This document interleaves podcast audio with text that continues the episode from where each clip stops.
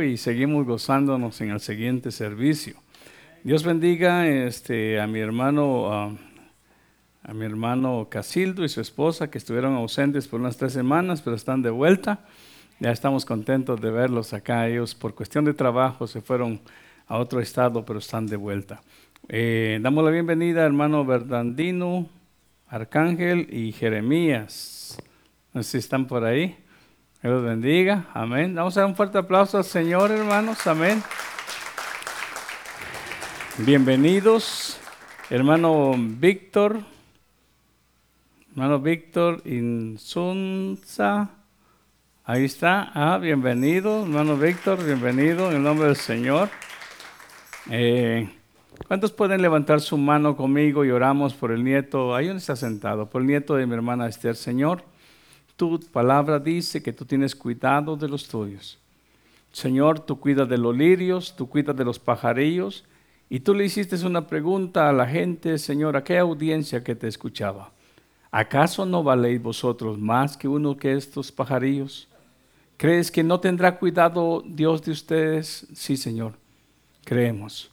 Creemos que tú tienes cuidado de este niño, Señor, y te pido en esta mañana que tú pongas tu mano sobre él, Señor, que lo guardes, que lo sanes, que lo limpies, que lo dirijas en la vida, Señor.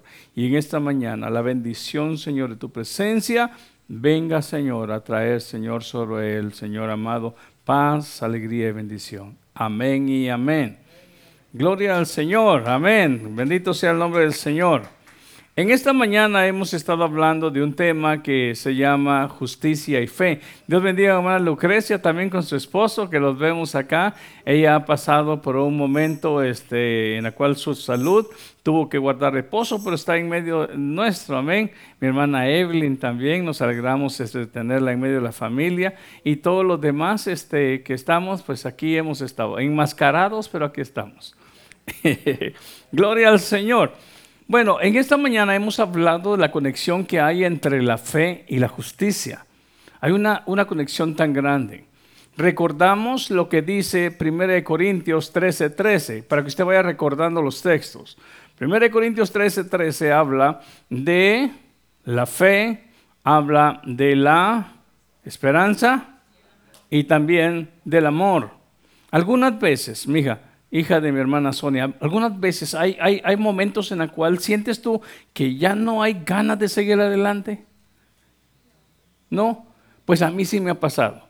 En mi vida espiritual han llegado momentos, quizás a ustedes tal vez alguna vez, en algunos momentos de mi vida espiritual hay momentos en los cuales por todo lo que batallamos, por todo lo que pasamos, aún por todos aquellos malos ejemplos, por aquellos malos tratos, ah, más que alguna vez hemos quitado los ojos de Jesús, el autor y consumador de la fe, y lo ponemos en el pastor, lo ponemos en la gente, lo ponemos en las circunstancias que pasan en la vida, y sin darnos cuenta comenzamos a ver más allá y quitamos la vista del que deberíamos de tenerla, y sin darnos cuenta el poder ver aquello comienza a desanimarnos y comienza quizás a decir, pues no vale la pena, si el pastor, que es el pastor, está peor que yo, yo qué voy a hacer no importa. El único al cual nosotros tenemos que poner los ojos es en Jesús, el único ejemplo perfecto, porque del pastor para allá los músicos, los diáconos, un defecto, dos o tres o hasta más nos van a encontrar, pero nunca en Jesús.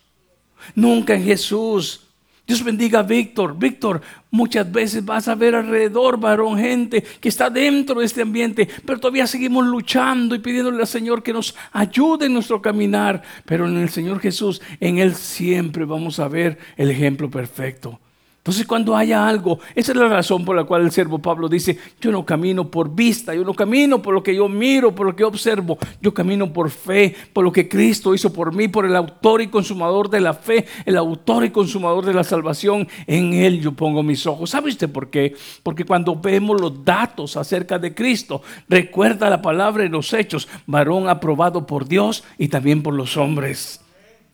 El testimonio que se da del Señor Jesucristo es verdadero. En Él nunca se encontró mentira, en Él nunca se encontró engaño, en Él nunca se encontró pecado, en Él siempre se encontró verdad, en Él siempre se encontró sinceridad. Yo soy la verdad y la vida, dijo el Señor. Yo soy la luz del mundo. En Él nunca se halló tiniebla. En muchos de nosotros, más que alguna vez por, por descuidados quizás, sin darnos cuenta, hemos presentado una mala conducta frente a la gente. Pero luego viene el Espíritu Santo y nos dice, ya no debe de caminar así, debe de caminar de esta forma. Y hoy regresamos una vez más. La única manera de poder permanecer caminando como es digno en el Señor, ¿verdad? Colosenses 1.10. ¿Qué? ¿Cómo puedo yo caminar como es digno en el Señor? Reconociendo que a través de una sabiduría y una inteligencia espiritual yo puedo conocer cuál es la voluntad de Dios. Cuando yo entiendo que en el carácter de Dios eh, se manifiesta la justicia, justicia de Dios, lo que es recto, lo que es verdadero, entonces comienzo a entender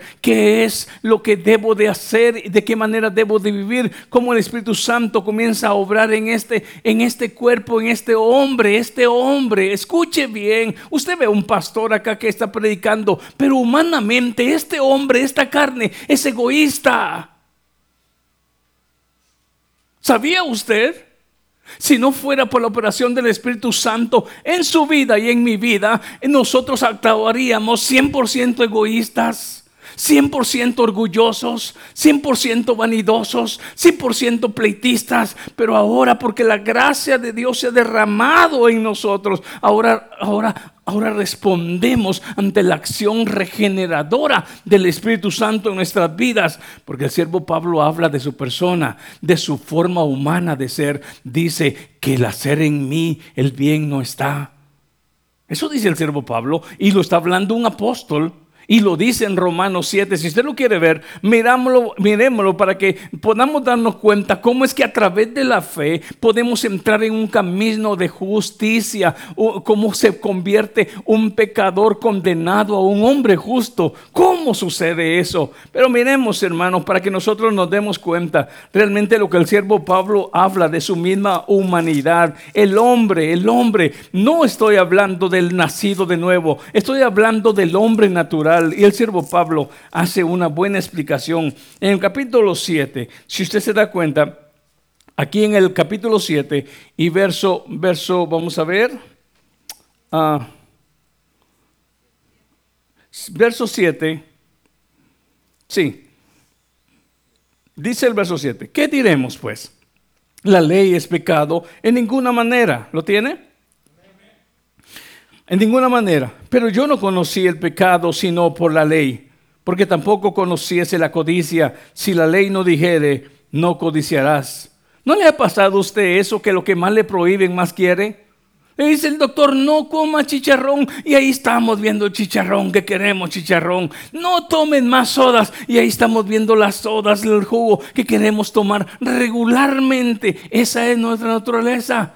Pero mire bien, dice aquí el verso, porque tampoco conociera la codicia si la ley no dijera, no codiciarás, mas el pecado tomando ocasión por el mandamiento, produjo en mí toda codicia, porque sin la ley el pecado está muerto. Y yo sin la ley vivía en un tiempo, pero venido el mandamiento el pecado revivió y yo morí. Y hallé que en el y hallé que el mismo mandamiento que era para vida, a mí resultó para muerte porque el pecado tomando ocasión por el mandamiento me engañó y por él me mató. De manera que la ley a la verdad es santa y el mandamiento santo, justo y bueno. Luego, lo que es bueno vino a ser muerte para mí en ninguna manera, sino que el pecado para mostrarse pecado produjo en mí la muerte por medio de lo que es bueno a fin de que por el mandamiento el pecado llegase a ser sobremanera pecaminoso, porque sabemos que la ley es espiritual, mas yo Ahora comienza el siervo Pablo a hablar de, del hombre natural. Escuche, del hombre natural. ¿Qué? Estoy hablando de ese hombre carnal terrenal. Eso, de, ese, de eso es que estamos equipados humanamente. Y mire lo que dice el siervo Pablo. Mas yo soy carnal vendido al pecado, porque lo que hago no lo entiendo, pues no hago lo que quiero, sino lo que aborrezco, eso hago. Y si lo que no quiero, esto hago, apruebo que la ley es buena. De manera que ya no soy yo quien hace aquello, sino el pecado que mora en mí. Y yo sé que en mí, esto es, en mi carne, oiga, hombre carnal, no mora el bien, porque el querer el bien está en mí, pero no el hacerlo, porque no hago el bien que quiero, sino el mal que no quiero, eso hago. Y si hago lo que no quiero, ya no lo hago yo, sino el pecado que mora en mí. Así que, queriendo yo hacer el bien, hallo esta ley, que el mal está en mí, porque según el hombre interior, me deleito en la ley de Dios, pero veo otra ley en mis miembros que se revela contra la ley de mi mente y que me lleva cautivo a la ley del pecado que está en mis miembros. Ahora el siervo Pablo exclama, miserable de mí, ¿quién me librará de este cuerpo de muerte? Pero mire cómo concluye, gracias doy a Dios por Jesucristo, Señor nuestro. Así que yo mismo con la mente sirvo a la ley de Dios, mas con la carne a la ley del pecado. Ahora, si usted observa el capítulo 8 y verso 2, porque la ley del Espíritu de vida en Cristo Jesús me ha librado, dígalo, de la ley del pecado y de la muerte.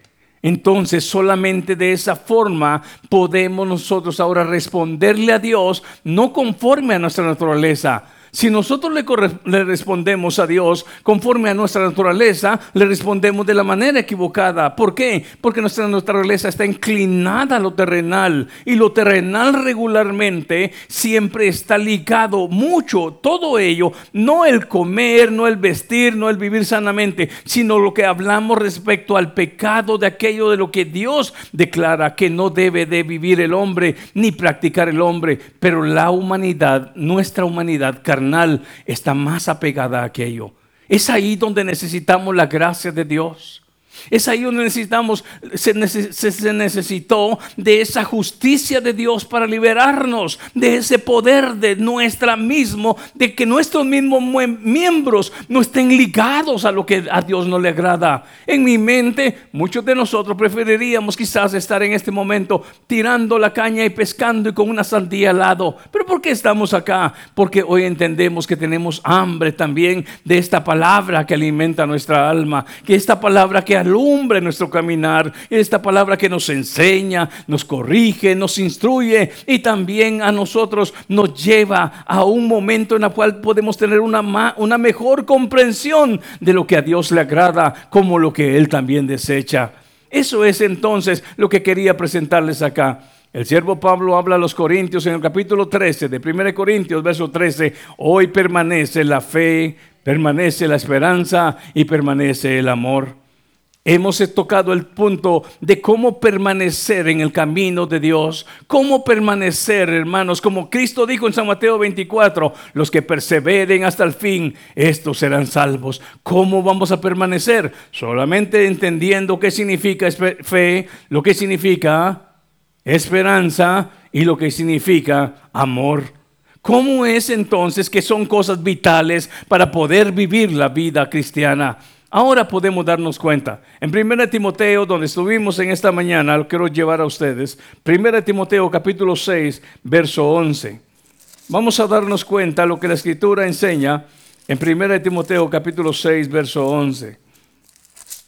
Quiero decirles, hermanos, que también bendigamos la vida de los siervos músicos. Ellos están en el primer servicio, en el segundo, acompañándome en este caminar. Los jóvenes nos están apoyando cada dos semanas, este, en los viernes. Pero bendito sea Dios, hermanos, el Señor está tratando en un equipo. Yo no sé si ustedes se dieron cuenta, mientras los jóvenes ministraban acá el viernes, el grupo de alabanza estaba apoyando en el servicio. De eso se trata, hermanos, de servir al Señor con todo gozo y alegría. Capítulo 6 de 1 Timoteo, verso 11. Mas tú, oh hombre de Dios, ¿cuántos hombres de Dios hay acá? ¿Por qué es usted un hombre de Dios? ¿Por qué ahora? ¿Por qué ahora? ¿Por qué ahora no podemos decir, yo soy un hombre carnal vendido al pecado? Porque la gracia nos ha rescatado de ese estado. La gracia nos ha rescatado del poder del pecado. No es que el pecado ya no exista, pero la gracia de Dios ahora nos da a nosotros el poder, rescatándonos de ese dominio y dándonos la oportunidad de que ahora podamos ser llamados hombres de Dios. A ese hombre de Dios, a esa mujer de Dios, esta palabra le va a hablar en esta mañana. Dice el verso 11, mas tú, oh hombre de Dios, huye de estas cosas y sigue la justicia, la piedad, la fe, el amor, la paciencia, la mansedumbre. Pelea la buena batalla de la fe. Echa mano de la vida eterna, a la cual asimismo fuiste llamado, habiendo hecho la buena profesión delante de muchos testigos cómo se pelea la buena batalla de la fe, cómo se le echa la mano a la vida eterna. Pablo le está diciendo a Timoteo, tienes que tener cuidado porque en esta batalla vas a encontrar muchas cosas de las cuales tienes que huir.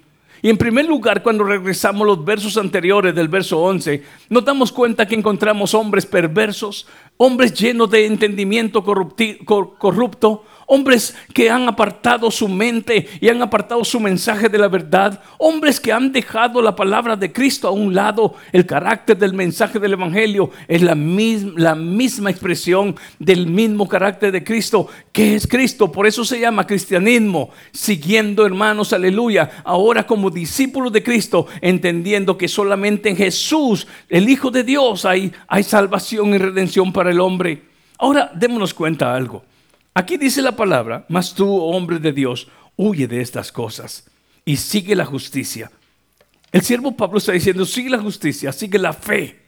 ¿Por qué es que hay que seguir en la justicia? ¿Por qué es que hay que seguir en la fe?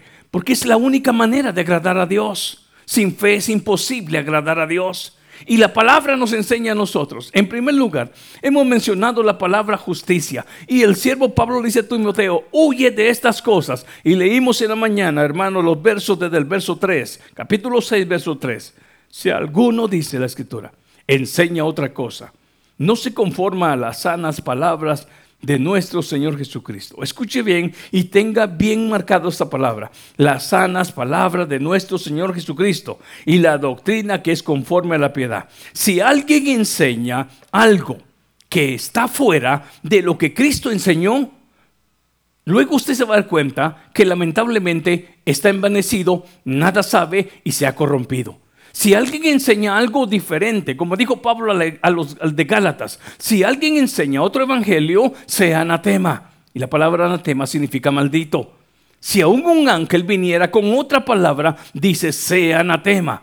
Aquí el siervo Pablo está diciendo, una vez más, dice, si alguno enseña otra cosa, no se conforma y no se conforma a las sanas palabras de nuestro Señor Jesucristo y a la doctrina que es conforme a la piedad. Verso 4, léalo conmigo. Está envanecido. ¿Qué significa la palabra envanecido? Viene del, del verbo vanidad. Se llenó de vanidad. ¿Y sabe qué significa la palabra vano? Vacío. Si alguien habla otra cosa, que no es conforme al Evangelio de Cristo, está vacío. Y vamos a ver, hermanos, de qué hombre se está hablando aquí el siervo Pablo. El siervo Pablo le dice a Timoteo, apártate de eso, huye de esto, escapa de esto. Concéntrate en la justicia, concéntrate en la fe. Es eso lo que el Señor nos quiere a nosotros, que nos mantengamos concentrados en nuestro caminar. Pero ¿en, en qué muchas veces perdemos la atención? ¿En cómo vino vestida la hermana? En que si el hermano está orando parado o acostado, dice el Señor, no pongas atención en eso, pon atención en seguir la justicia. Pon atención en seguir la fe, porque eso es lo que te va a mantener siguiendo conforme, como dice eh, Colosenses 1.10, andar conforme, conforme qué? Como es digno al Señor. Es eso. Hemos perdido tanta la atención de las cosas que nos mantienen de pie. ¿Por qué? Porque muchas veces nos fijamos, es que las estrellas rojas no van con la alfombra y están predicando, pero esa tele, ah, esa se miraría mejor en mi sala y se ve fea. El Señor dice, pon atención a lo que te sirve. Sigue la justicia. Huye de aquellas cosas que te estorban en tu caminar. Porque dice el verso, el verso 10, eh, dice, porque raíz de todos los males, lo vamos a leer, pero dice que muchos se extraviaron de la fe por poner atención a estas cosas, de la cual el siervo Pablo le dice a Timoteo, huye, escapa. Pero regresemos entonces al verso 4. Dice, aquel que predica algo diferente a lo que Cristo enseña o a la doctrina de Cristo, está envanecido. ¿Qué dice? nada sabe y delira acerca de cuestiones y contiendas de palabras de las cuales nacen envidias, pleitos, blasfemias, malas sospechas. ¿Ha visto usted gente que en vez de levantar el nombre de Dios anda enrolado en estas cosas? En disputas, en pleitos, en necedades. Y hay gente que tiene hambre del Señor. Y cuando entra a una congregación, ve gente hipócrita allá y encuentra gente hipócrita acá. Ve gente mentirosa allá y encuentra gente mentirosa acá. Pero el Señor dice a través de su palabra a Pablo y le dice a Timoteo, huye de estas cosas que no van conforme al carácter de Cristo, conforme a la enseñanza de Cristo.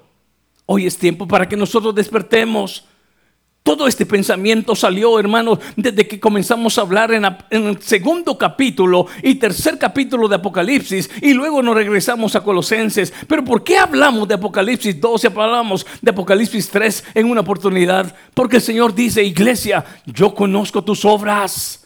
Muchos de ustedes son trabajadores, eh, se han esforzado, pero ¿saben qué? Se les ha, han pasado algo. En el capítulo 2 de Apocalipsis, verso 4 dice, pero han dejado su primer amor.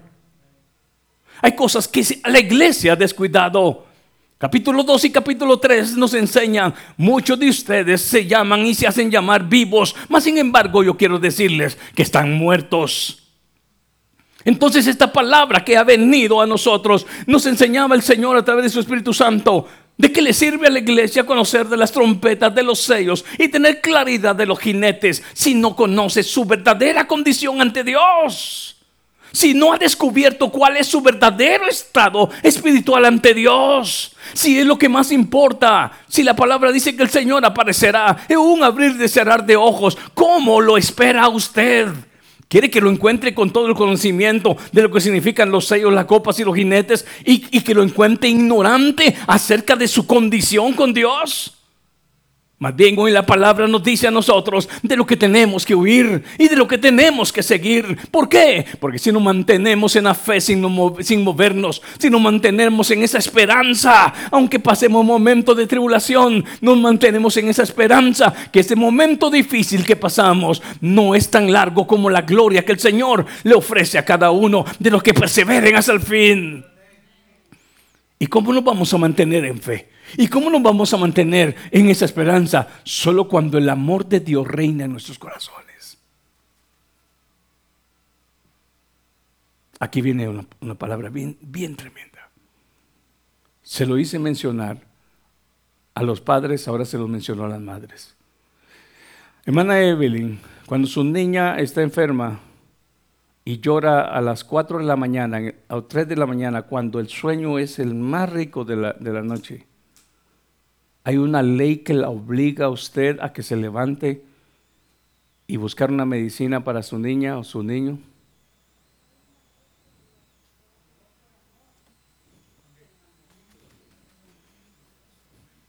Solo el amor es la única fuerza que a usted y a mí, nuestro amor a Dios, es la única fuerza, pero ese amor se, se fortalece cuando la palabra de Dios comienza a iluminar y comienza a nutrir y comenzamos a tener, como hicimos el último viernes, la palabra como nuestro oxígeno, como nuestra fortaleza y podemos ver nuestra esperanza allá. Entonces, solo el amor hacia Dios es lo que nos permite obedecerle. Ya no es por ley, ya no es porque te van a apedrear, Víctor, te van a condenar, Víctor. Nadie siga al Señor Jesús por miedo a un infierno o a un lago o a una condenación. La palabra dice que aquel hombre que no acepta la gracia de Dios y no es justificado, por ende tiene la condenación eterna. Pero Dios, amando a todo el mundo, dio a su Hijo unigénito para que todo aquel que en él crea no se pierda.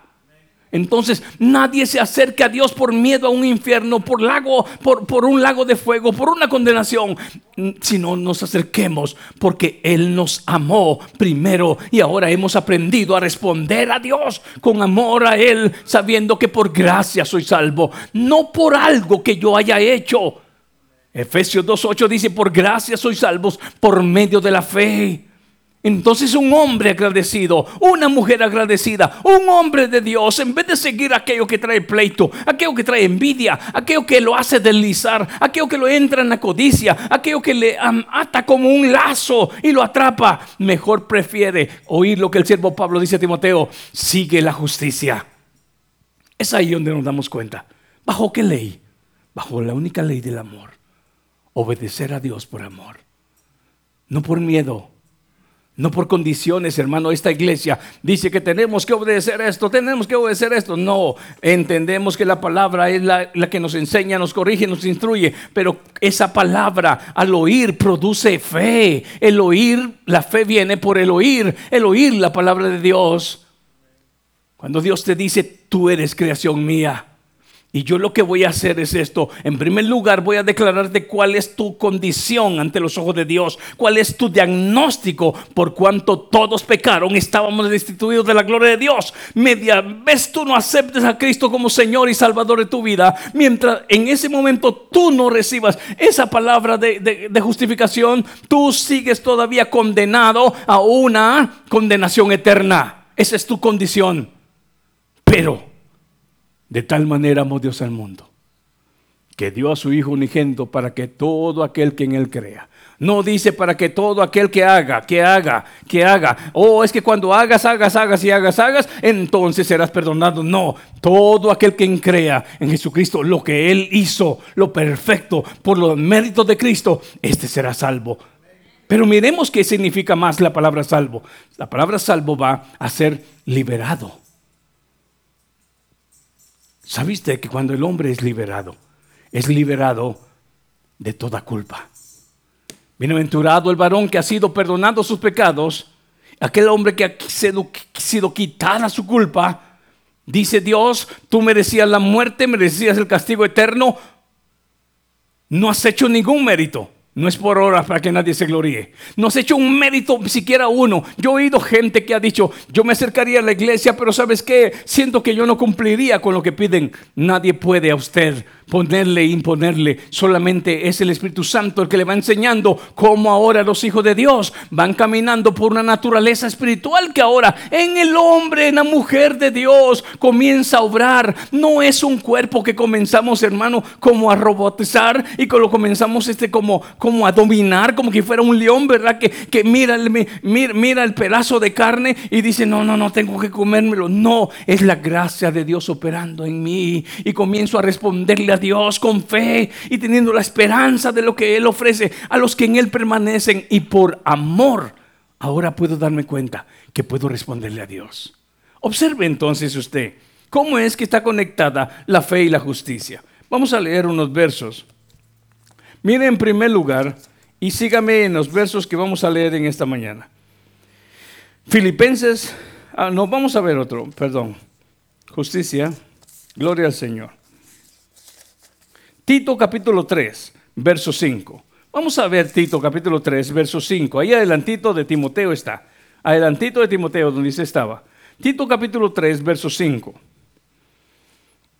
Muchas personas en alguna oportunidad, como le decía, han dicho, yo no voy a la iglesia porque yo creo que no voy a cumplir. ¿Sabe usted algo? ¿Sabía que todos los que estamos dentro de la iglesia no cumplimos con todos los requisitos de Dios? ¿Sabía usted eso? Que estamos de pie gracias a Dios. Que seremos un día transformados gracias al mérito de Dios.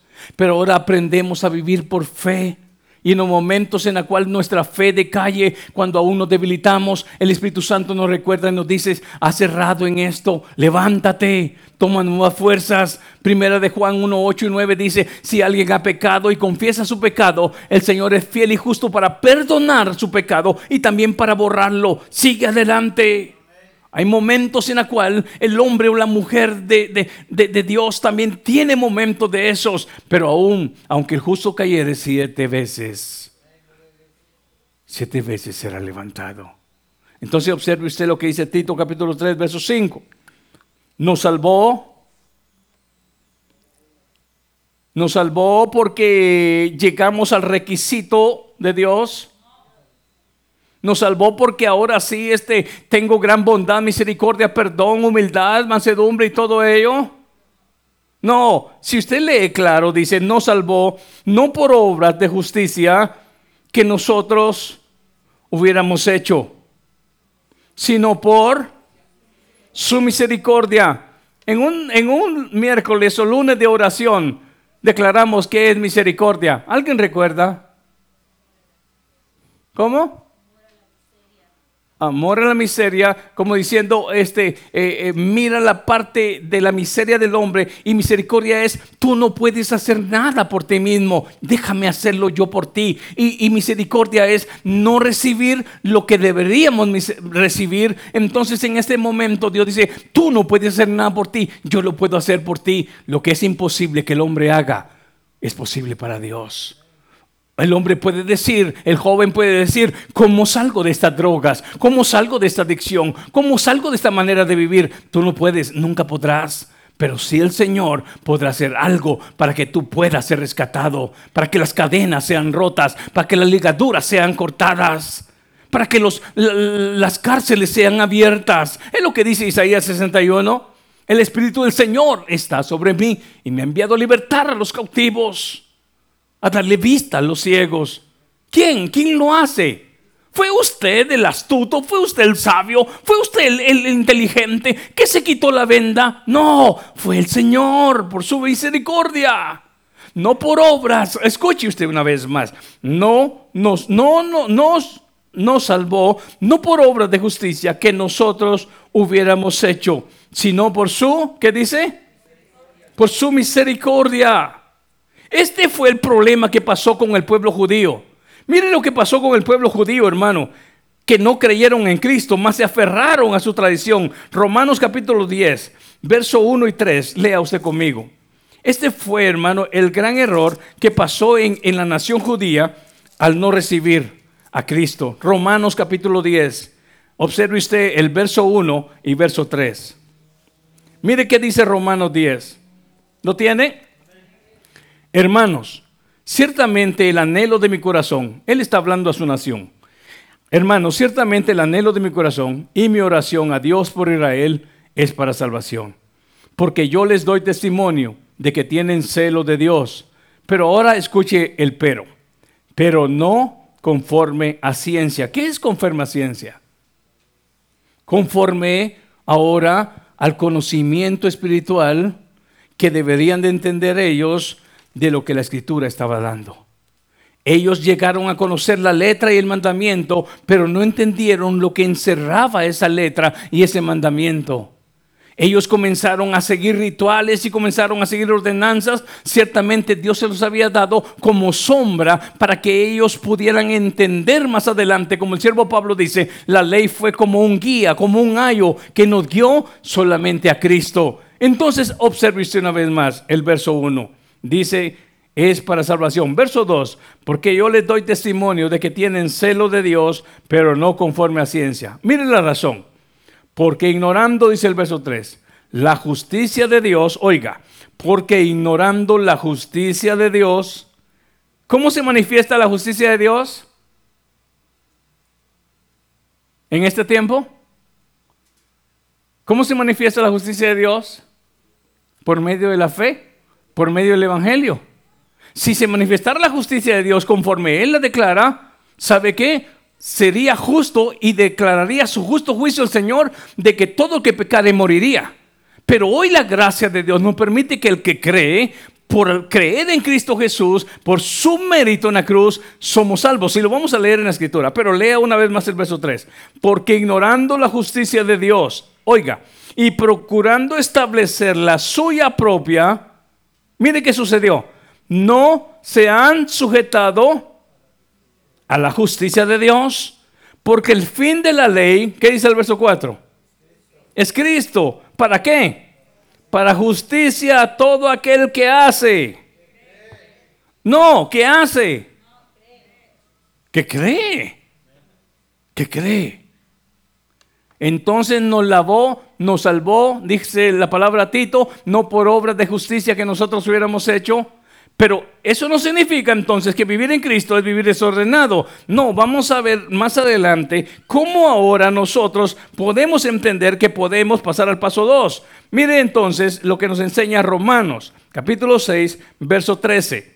¿Cómo es que ahora en Cristo podemos nosotros darnos la, la idea de cómo es la voluntad de Dios y qué complicidad tiene la fe y la justicia? Romanos 6, 13. Si alguien habla, hermano, del Antiguo Testamento eh, eh, y declara con claridad, hermano, lo que en el Antiguo Testamento se declaraba era el siervo Pablo. Capítulo 6, verso 13. ¿Lo tiene? Dice, ni reine, ni, ni tampoco presentéis vuestros miembros al pecado como instrumento de iniquidad, sino presentaos vosotros mismos a Dios como vivos de entre los muertos y vuestros miembros a Dios como instrumentos de justicia. Porque el pecado no se enseñoreará de vosotros, pues no estáis bajo la ley, sino bajo la gracia.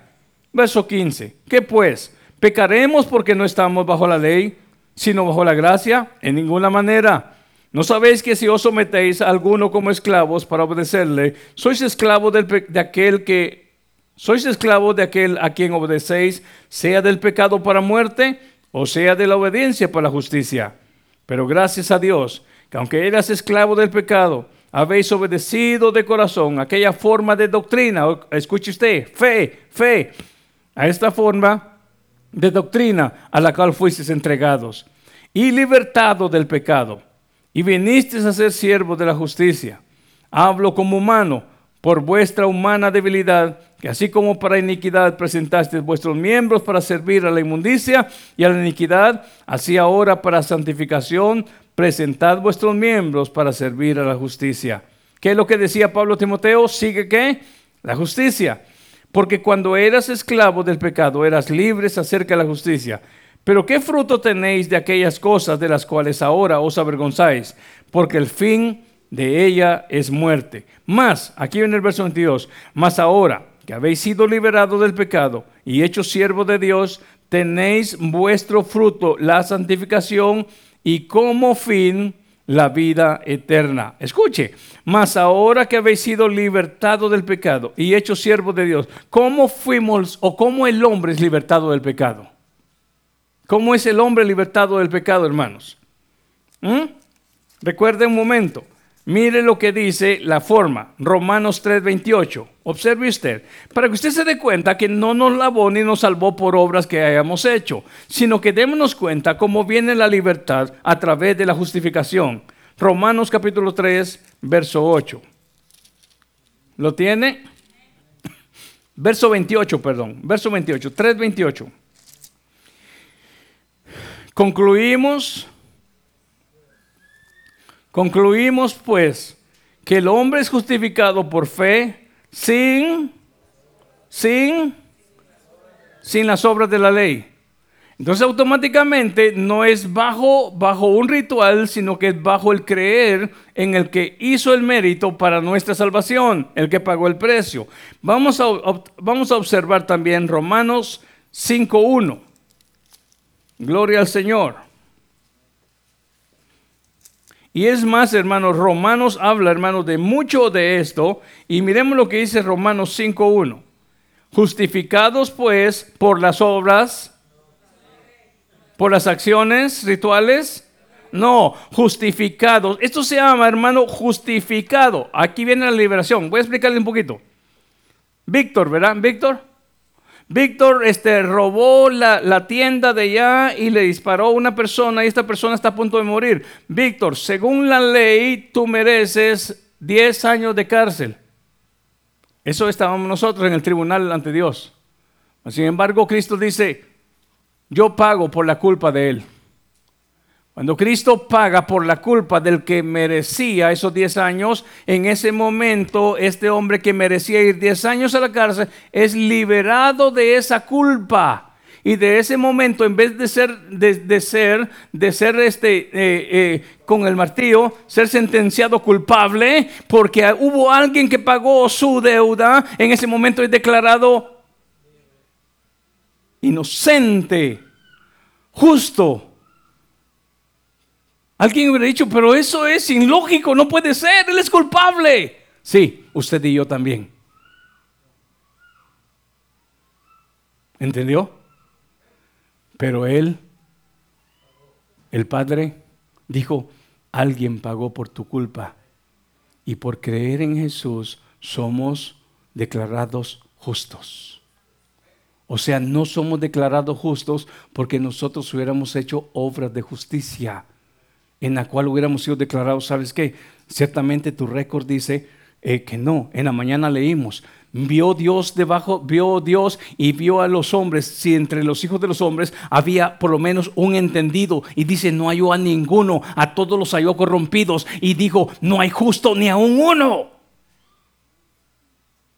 Entonces, antes de los ojos de Dios, Víctor, hermanos que están en esta mañana, solo por la gracia que Cristo manifestó, solo por la acción de Cristo en la cruz, nosotros somos quitados de culpa. Esa es la razón por la cual ahora somos libres. Entonces, si nos damos cuenta, es aquí donde la palabra nos enseña en el capítulo 5 de Romanos, justificados pues por las obras o por la fe. Por la fe ahora tenemos paz. ¿Qué hay cuando todo está en armonía en el hogar? ¿Hay paz? Porque hay una armonía. Entonces eso es lo que ocurre ahora. Al ser perdonados, a ser justificados, a ser salvados, a ser liberados por medio de nuestra fe en el Señor Jesucristo, entonces tenemos paz tenemos reconciliación, tenemos armonía para con el Padre. Ahora podemos venir confiadamente al Padre, como dice el escritor de Hebreos, acudiendo, viniendo al Padre. ¿Cómo? Presentándonos ante el trono de Dios en el nombre de Jesús. Padre, yo vengo a ti en el nombre del justo. Ciertamente yo he sido declarado. Hay una gran diferencia de ser declarado justo a que realmente seamos justos por nuestras propias obras. Esa es la gran diferencia que a veces no hemos logrado entender. Hemos sido declarados justos y por ende ahora para Dios lo somos por la acción de Cristo, pero no por nuestros méritos.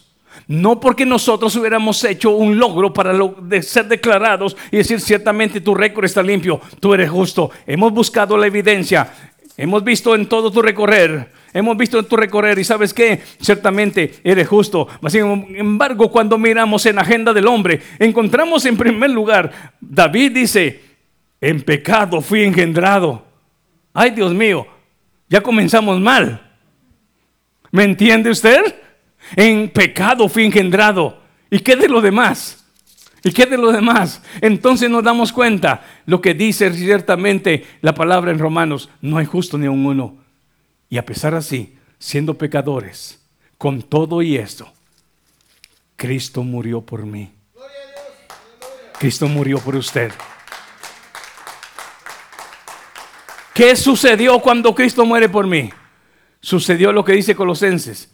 El acta de decreto que había en contra de mí, todo esto que había en contra de mí, el acta de decreto que había en contra de mí fue clavada en la cruz, fue clavada en la cruz, fue clavada en la cruz. Y de ese momento soy liberado de toda culpa. Y de ese momento soy llamado justo. De ese momento soy justificado. ¿Por qué? Desde el momento que creí que solamente Jesús es mi único medio de salvación. Esa es la razón por la cual Pablo habla a los colosenses. No se muevan de esta fe, no se muevan de lo que han oído, no se, no se muevan de lo que han creído de esta esperanza, que nadie venga a querer meter. No es que si ahora tú cumples con este rudimento, si cumples con este otro, entonces serás salvo. No, el hombre ha sido salvo y lavado no por obras que él haya hecho, sino por la gracia de Dios. Ahora en Cristo, nuestra vida nueva y nuestra respuesta a Dios ya no es para continuar como un esclavo, sino que ahora es voy a darles a ustedes el verso que el Señor nos dio hace un mes y medio, Colosenses 3:12.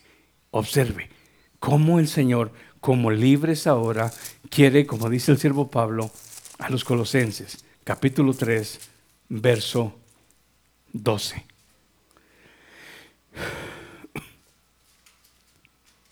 Es más, deje, mire el verso 3. Es más, mire el verso 1. Eh, o mire todo Colosenses, hermano. mire, mire Colosenses 3.1. ¿Lo tiene? Si puedes haber resucitado con Cristo. ¿Qué significa eso? Si ha sido liberado. Si ha sido justificado. Si ha sido perdonado. Mire bien. Si puedes haber resucitado con Cristo, buscad las cosas de arriba. ¿Dónde está Cristo? Sentado a la diestra de Dios Punto número uno. ¿Qué nos invita en la vida nueva ahora la palabra? Buscar las cosas de dónde? Todos queremos una casa. ¿Sí o no? En nuestro anhelo humano.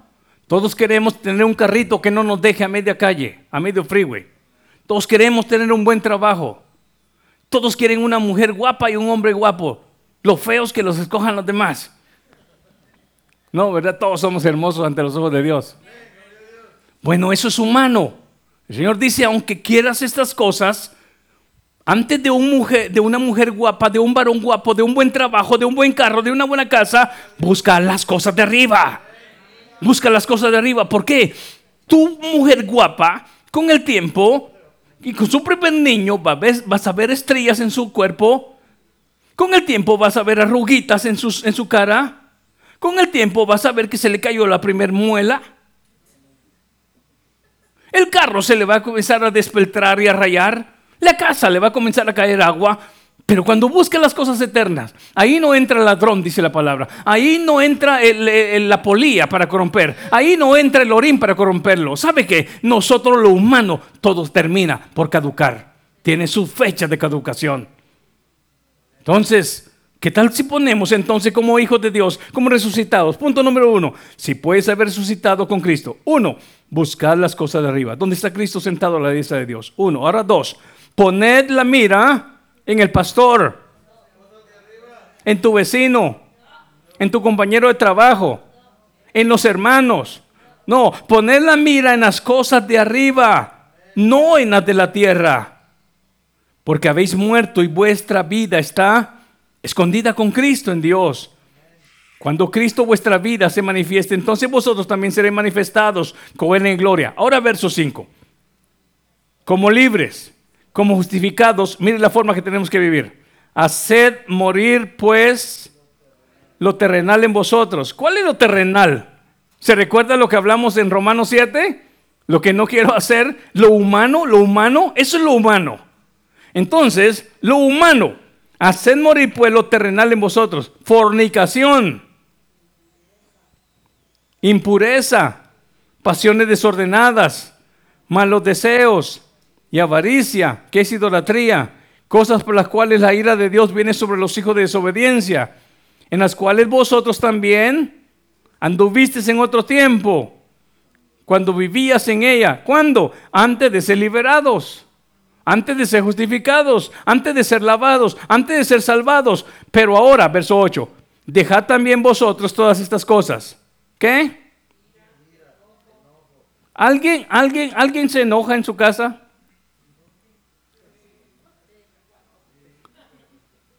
No, hermana, yo no quiebro un vaso. No, usted no quiebra un vaso, quiebra toda la vajilla. Ahora, si sabemos que quebramos toda la vajilla, el Señor a través de su palabra dice, esto ya no va con el carácter de Dios. Huye, escapa y sigue ¿Qué decía lo que leímos en Timoteo 4, 6, 11? Sigue qué? La justicia. Huye, escapa de esto. Y mira hacia la justicia. Entonces observa usted. Mire, ¿en cuál nos quedamos? ¿En cuál nos quedamos? Ocho. Pero ahora dejad también vosotros todas estas cosas. Ira, enojo, malicia, blasfemias, palabras deshonestas de vuestra boca. No mintáis los unos a los otros Preguntaba en una oportunidad, ¿todavía hay mentirosos en medio del ambiente llamado cristiano? Es una mentira blanca, hermano. No, no hay blancas. Es una mentira piadosa, dicen otros, ¿verdad? No. Entonces dice el Señor, no dejes mentir, no, no, a través de su palabra, no mintáis los unos a los otros, habiéndonos despojado, eso se llama liberación, habiéndonos despojado del viejo hombre con sus hechos ¿Se acuerda de qué viejo hombre estoy hablando? Del número del capítulo 7 de Romanos. de ese hombre carnal, de ese hombre terrenal, que hay una ley que lo conecta, que lo sujeta, pero hay otra ley del Espíritu que lo libera. Es lo que dice Romanos 8.2. Entonces, cuando hablamos de eso, esa liberación cómo llegó? Cuando fuimos justificados. ¿Por medio de qué? Por medio de la fe. Entonces usted hoy, usted puede ser liberado, usted puede ser lavado, usted puede ser salvado, no porque ahora es el perfecto esposo, el perfecto padre, el perfecto ciudadano, no, usted puede ser liberado hoy si cree que Jesús puede liberarlo de todo aquello que usted no puede hacer ni es capaz de hacer. Y en primer lugar, lo grandioso que el hombre puede, no puede hacer es reconciliarse a sí mismo con Dios si no es por medio de Cristo. Nadie puede estar en armonía con Dios si no es por medio de Cristo. No hay otro medio por el cual podemos ser salvos. No hay, no hay otro mediador entre Dios y los hombres. Hay uno, solo uno. ¿Quién es? Jesucristo. Entonces nos damos cuenta nosotros. No es por sus obras, no es porque digo, bueno, cuando llegue a ser el esposo correcto, el padre perfecto, el ciudadano este, irreprensible, entonces Señor, aquí estoy. No, tal sucio, tan muerto y tan pestilente, así te está llamando Señor. Si tus pecados fueran rojos como el carmesí, Él te puede limpiar. El Señor no vino por los sanos, dijo el Señor Jesús, vino por los enfermos. Esta mañana usted y yo podemos entrar en esto. Hay muchas cosas que dejar, es cierto. Pero ya tenemos un trecho caminado. Y el uno es que hemos sido rescatados del poder de Satanás, el poder de las tinieblas. Y ahora estamos en Cristo. Y estando en Cristo, ¿qué tal si aprendemos a renunciar y a despojarnos de todo aquello que en vez de ayudarnos, como dice Hebreos 12.1, despojémonos de todo peso que nos asedia y corramos con paciencia la carrera. ¿Sabe qué? Ira, leámoslo, para que usted se dé cuenta, hermano, si usted fuera un atleta y que comiencen a ponerle una bolsa encima, si usted fuera un atleta, estos son como bolsas encima. Imagínese, mire usted, ¿qué es lo que hay que dejar? Dice, verso 8, 9, 8. Pero ahora dejad también vosotros todas estas cosas. Ira. Venga, hermano, necesito. Ira. Vamos a ver, vamos a ver qué le ponemos, hermano Andrés le ponemos el piano encima. Ok, ira. ¿Qué más? Enojo. Ahí con permiso de las hermanas. Malicia. ¿Qué más? Sorry, brother. Blasfemia. ¿Qué más? ¿Qué le ponemos encima? Vamos a poner esto. Ok. Léame, hermana, hermana, hermana, hermana, ¿no está su ley? Ok.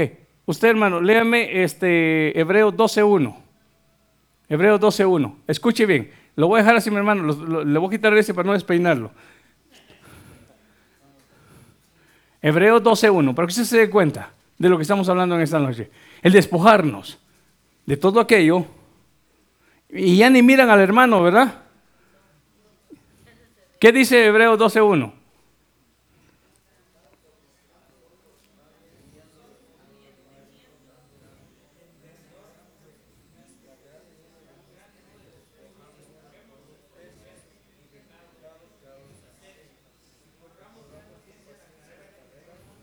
He peleado la buena batalla, he, he, corrido, estoy en la carrera de la fe. Ok, si le pongo el bajo encima, ¿podrá correr él? Entonces, cuando comienzo a hacer esto, despojémonos. Voy a poder ver con claridad. Voy a quitarme toda cosa que me, que me vaya a afectar en mi carrera. Y entonces mis manos estarán vacías. Esa era tuya, ¿verdad? Te ganaste una agüita, amigo. Eso. Esa es la manera. ¿Sabe usted por la cual mucho creyente, hermano, está tropezando y cayendo? ¿Sabe usted por qué? Por eso que vimos acá. Porque no se quiere despojar de lo que es necesario despojarse para seguir a Cristo como debe ser. Es hoy. Eso hay que podamos saber con más claridad cómo se corre esta carrera. No es a su ni a mi manera, es a la manera que el Señor enseña. Hebreos 11 dice que por la fe, Hebreos 11.2 dice, por la fe estos hombres y estas mujeres alcanzaron buen testimonio. Que mañana digan, esta mujer caminó firme hacia adelante con esposo sin esposo, con hijo sin hijo, con hermano sin hermano, con dinero sin dinero, con casa sin casa, con carro sin o con carro, con salud o sin salud. Esta mujer, este hombre de Dios, caminó porque no comenzó a echarse pesos. ¿Sabiste que la incredulidad ciega y apaga el gozo y cierra la boca? Cuando hay incredulidad, en vez de salir una alabanza, sale una queja. Pero cuando comenzamos a despojarnos de todo aquello que puede estorbarnos en nuestra carrera, podemos correr mejor la carrera. Fe y la justicia. Por fe somos justificados, no por obras de justicia que nosotros hicimos. ¿Qué tal si le damos gracias a Dios? Padre, en el nombre de Jesús. En esta mañana te agradecemos con todo nuestro corazón. Diríganos con una alabanza, hermano. Padre, en el nombre de Jesús, gracias te damos, Señor aquí estamos para darte gracias a ti por tu amor y misericordia. Te pido que si en esta mañana alguien, uno, uno Señor, uno ha sido impactado con esta palabra, en este momento pueda salir de sus labios palabras de agradecimiento. No estás en el lugar que estás por tus méritos, varón. No estás en el lugar que estás por tus méritos, mujer. Es gracias a los méritos de Cristo. En primer lugar, porque estando muertos en nuestros delitos y pecados, Él nos dio vida. Estando atados en el reino de las tinieblas, nos libertó. Y hoy, hoy puedo decir, por gracia soy salvo, Señor. Hoy, ¿quién quiere levantar su mano y decir, hoy puedo darte gracias, Señor, porque he sido declarado justo? Merecía ser declarado culpable y condenado a una muerte eterna y una condenación eterna. Pero gracias a tu amor, gracias a la acción de tu Santo Hijo yo soy salvo, no por mis obras, sino por las obras de Jesús. Jesús, el Mesías. Jesús, el Salvador del mundo. Hoy puedo decir, estoy de pie gracias a ti. Existo gracias a ti. Me muevo gracias a ti permanezco gracias a ti. Y sé, Señor, que un día estaré en la eternidad al lado tuyo, Señor. Gracias al camino que tu Santo Hijo abrió a través de su carne, como dice el escritor de Hebreos. Por eso puedo entrar confiadamente ante el trono de tu gracia. Hay una mano agradecida, hay un corazón agradecido, hay unos labios agradecidos que en esta mañana dicen, Gracias porque hoy entiendo. Hoy entiendo. Hoy puedo tener más claridad. No estoy de pie por alguna obra que yo haya hecho. Estoy de pie gracias a ti, Señor. Gracias. Hoy, Señor, con aquellos miembros, Señor, con los cuales honrábamos, Señor amado, nuestra carnalidad, hoy podamos rendirlos en obediencia a ti. Esa mente que antes maquinaba pensamientos, pensamientos malos, hoy dile, Señor, gobierna mi mente. Dile al Señor, purifica mis pensamientos. Dice el siervo Pablo en esto, pensad en todo lo que es santo, en todo lo que es puro, en todo lo que es de buen nombre. Antes pensabas quizás en cómo algo te iba a convenir a tu propio bienestar y quizás no te importaba si aquello iba a lastimar a tu prójimo. Hoy entiendes que el amar a tu prójimo es responderle a Dios. Hoy entiendes que responderle en cuidado a tu prójimo es también decirle, Señor, yo te amo. Nuevos pensamientos comienzan a fluir al darme cuenta que mi mente ya no está bajo esa ley que antes dominaba. Ahora la ley del Espíritu, la ley de gracia, la acción de la gracia de Dios me ha liberado de ese dominio. Hoy tú puedes pensar como un hombre de Dios. Hoy tú puedes pensar como una mujer de Dios. Y hoy, como dice Colosenses 3:12, hoy tú te puedes vestir como un escogido de Dios, santos y amados, vestidos de toda humildad, vestidos de toda mansedumbre, vestidos de toda misericordia. Pero sobre todo eso, dice el siervo, vestidos de amor. ¿Por qué? Porque con ese amor en nuestro corazón vamos a poderle responder a Dios